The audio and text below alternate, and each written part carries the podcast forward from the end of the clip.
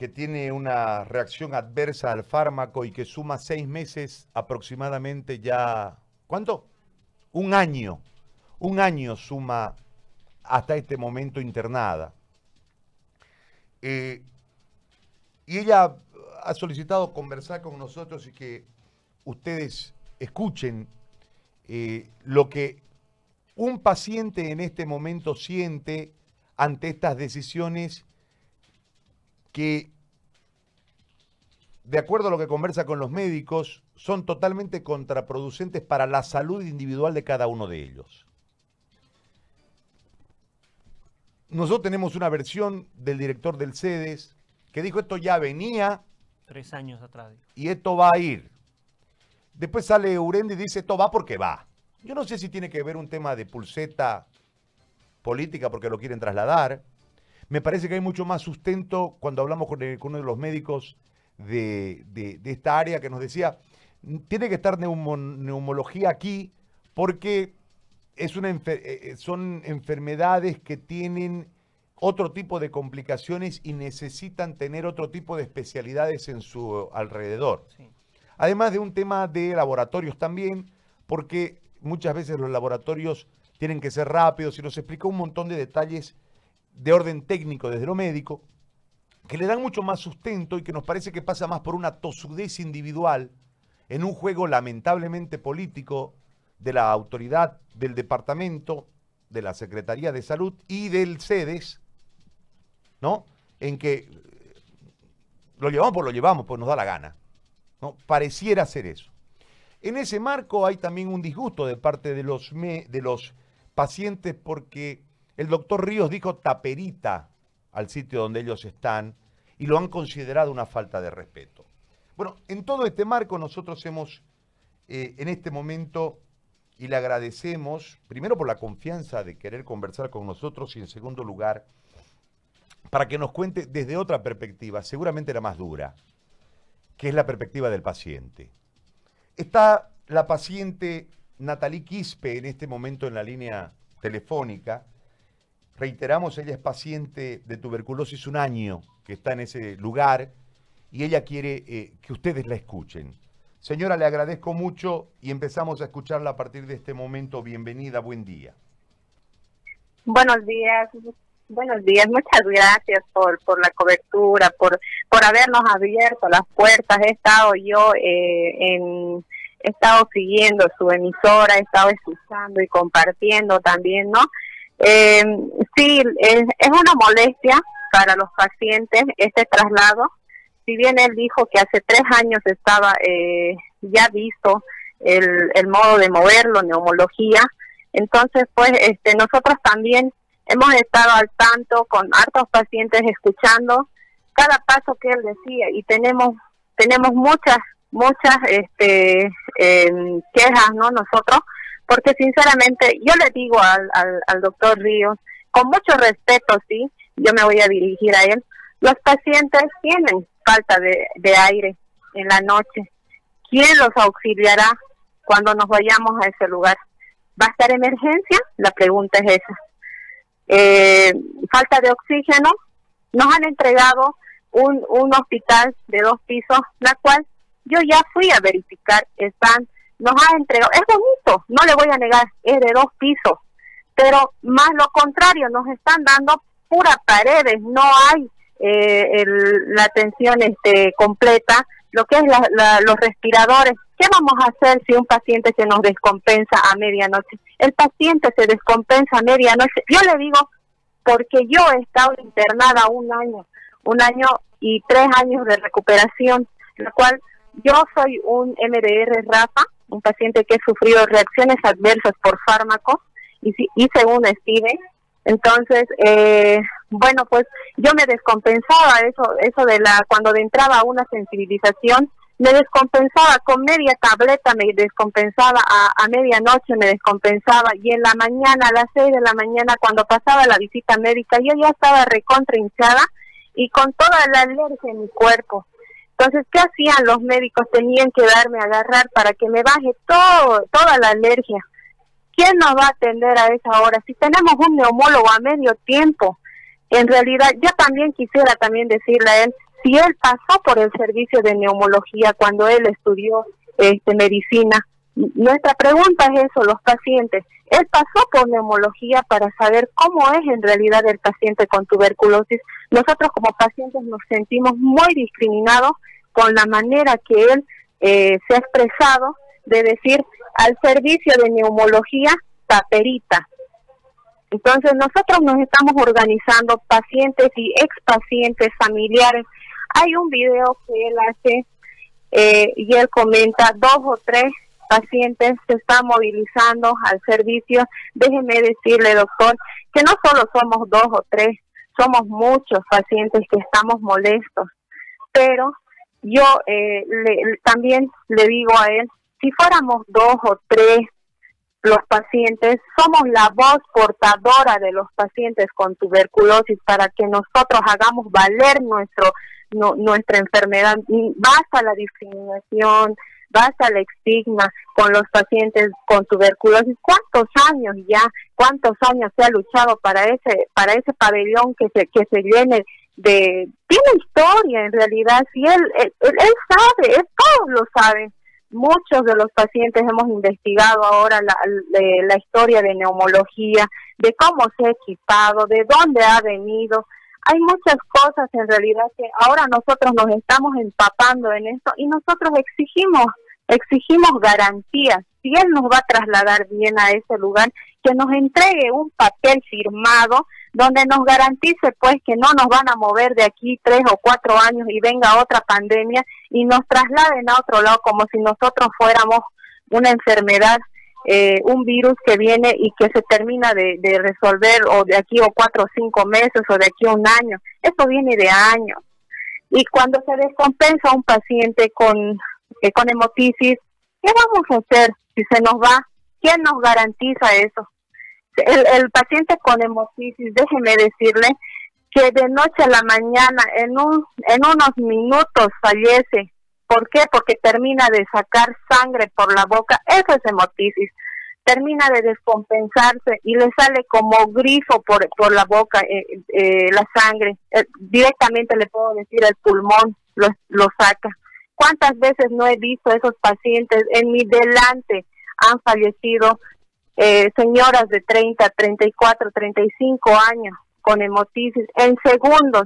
Yo, mire, lamentablemente yo tenía esa vez esos videos, la cuales los familiares, ¿qué dijeron? Negligencia médica. Imagínense si se van a ir a otro lado los pacientes. ¿Qué va a pasar ahí? Los familiares directamente van a ir con nuestro servicio médico. No le va a llegar al doctor Ríos ni a Oscar, ni a Oscar Urenda no le va a llegar a ellos. Los, los familiares lamentablemente se desquitan con el personal médico. Y ahora, ¿qué dice él? Pero la enfermedad de tuberculosis, tuberculosis es una base. No, esto viene, esto, e, esta enfermedad tiene distintas patologías. Tiene, viene con diabetes, viene con chagas, las cuales a los médicos se les complican en realidad para poderle curar. Es rara la persona que sale adelante porque los fármacos, déjeme decirle, doctor Ríos, somos nosotros los que nos tomamos. Si bien usted dijo que es gratuito los medicamentos, sí, eso es verdad, pero también tiene su historia eso.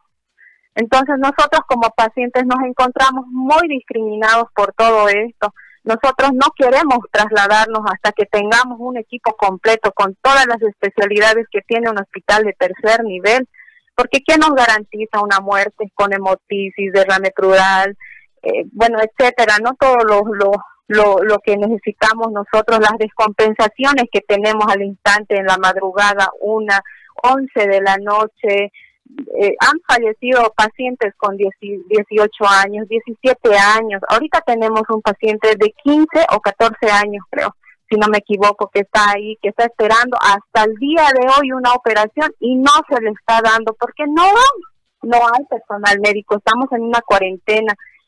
Déjeme decirle también que nosotros no estamos discriminando al paciente COVID.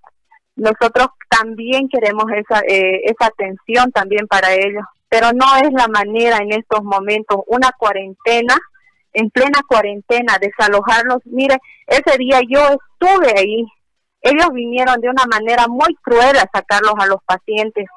Había un camión que estaba queriendo sacar todas las cosas y todo eso se tiene que sacar bajo inventario, no de la manera que ellos estaban ingresando y todavía por la puerta de atrás.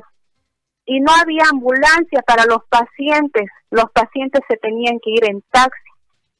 Puede ser eso posible, es lamentable todo esto lo que está pasando qué, o sea, yo no, no sé qué se le ha metido a la cabeza o no sé qué se le ha metido a las autoridades. Lamentablemente nosotros como pacientes estamos pensando que esto lo están haciendo, nos están manejando políticamente a los pacientes y no debería de ser así.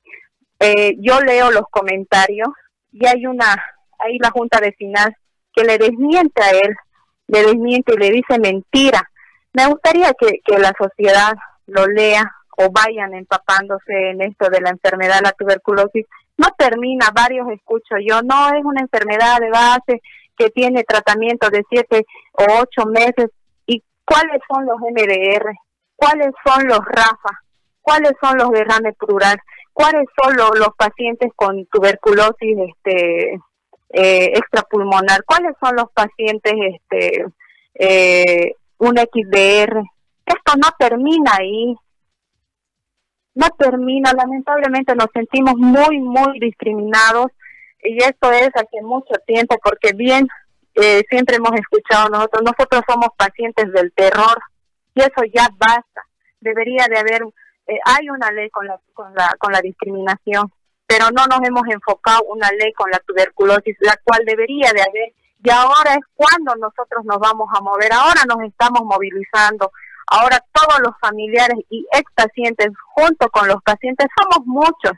Déjeme decirle que nosotros nos encontramos con las manos atadas por una cuarentena, la cual nosotros respetamos. También nosotros somos vulnerables. Por eso no estamos saliendo, estamos con medios de comunicación, haciendo nosotros, sacándonos nuestros videos, nuestras historias. ¿Qué es lo que necesita neumología? No es un chiste, tener tuberculosis. Me gustaría, yo alguna vez, hay una historia de un paciente que le escribe a, Marcelo Ríos y le pregunta, ¿alguna vez usted se tomó medicamento? ¿Se ha hinchado como globo? ¿Alguna vez usted ha atendido un paciente así, con Rafa? Pues déjeme decirle que yo soy un Rafa, le dice. Hay, hay varios testimonios, hay varios pacientes que ya se están revelando hay también una, una, no sé si es en la entrevista o es en el video que él se graba, y él comenta que, que, eh, que nosotros somos utilizados por el servicio médico. No, no somos nosotros eh, usados por el servicio médico. Nosotros nos hemos levantado por la manera que nos han querido desalojar y en plena cuarentena. Yo creo que él debería de haber sido un poquito más más de corazón y ponerse pues a pensar no en todos estos pacientes. Nosotros como pacientes también exigimos una reunión con él la cual yo sé que no se nos va a dar. Uno por la aglomeración no se puede. Otro no le va a dar la gana no le va a dar la gana. Nosotros queremos una reunión con él para que nos entregue a nosotros una garantía un papel firmado sellado que ese hospital va a funcionar como tercer nivel y que esté todo el equipo completo que nosotros necesitamos para las especialidades que nosotros necesitamos.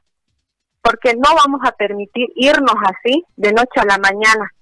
Con eso no quiere decir que nosotros nos estamos oponiendo, más bien lo, lo contrario. Si él quiere trasladarnos, que nos entregue, pues no, un neumólogo eh, no, no a medio tiempo. Queremos un neumólogo en la mañana, en la tarde y en la noche porque ahí está la vida de nosotros, nosotros somos los que sufrimos, nosotros queremos también todo el equipamiento completo ahí. No es que yo también he escuchado ahí un comentario, yo lo he estado siguiendo, muchos de nosotros, él comenta, de que los pacientes, eh, no, del, del personal de servicio que tienen la comodidad de que viven por allá a dos, a tres o cinco cuadras, déjeme decirle que no es así, no es así, no es así ni los pacientes por el hecho que esté en el centro. En el lugar donde nos está trasladando no hay farmacia, no hay farmacia. Que nos ponga todo completo, que nos dé una garantía, un papel firmado, sellado, donde esté todos los equipos, que no nos entregue vacío. Nosotros queremos ir a ver ese hospital con nuestros ojos mismos que todo el equipo que nosotros necesitamos y las especialidades que necesita un Rafa, necesitamos que estén los oxígenos también ahí. Nosotros no nos vamos a oponer, pero que esté todo el servicio. Necesitamos mínimo que sea tres neumólogos, la cual en realidad debería de ser cinco neumólogos para, para los pacientes Rafa. Yo, la verdad, eh, lo felicito al doctor que ha dado la entrevista, porque en realidad todo lo que él dijo es cierto, pues no, no lo contrario de, del doctor Marcelo Río. Para mí es un atropellamiento hacia los pacientes y muchos de los pacientes estamos en protesta. Mañana nosotros estamos organizándonos con los ex pacientes en salir pacientes que ya terminaron el tratamiento con el tema de Rafa. Déjeme decirle también a la población y, y, al doctor eh, Oscar Urenda y al doctor Marcelo Ríos que no es fácil salir de un tratamiento, eh, la cual somos Rafas nosotros, ni un MDR. No es fácil salir, ni un XDR, porque también nosotros nos terminamos con ese medicamento. Ahora yo entiendo a las mamás con, a los niños con cáncer y a esas mamás que han salido a manifestarse, yo las felicito, la cual ahora nosotros nos estamos armando de, esas, de, esos valores, de esa fuerza nos estamos uniendo, ya basta el atropello a los pacientes con tuberculosis. Ahora es cuando vamos a salir y eso no va a terminar ahí. Esto yo sé que va a terminar en un desastre, pero aún así no lo vamos a dejar en paz esto. Vamos a seguir nosotros luchando. Eso sería, gracias. Gracias, señora Natalie, por eh, eh, esta esta entrevista. Es muy amable, le agradezco, tenga buen día. Natalie Quispe, paciente de tuberculosis con reacción adversa al fármaco, piden equipamiento total del lugar donde los van a trasladar. Eh, no tienen nada, dicen ellos.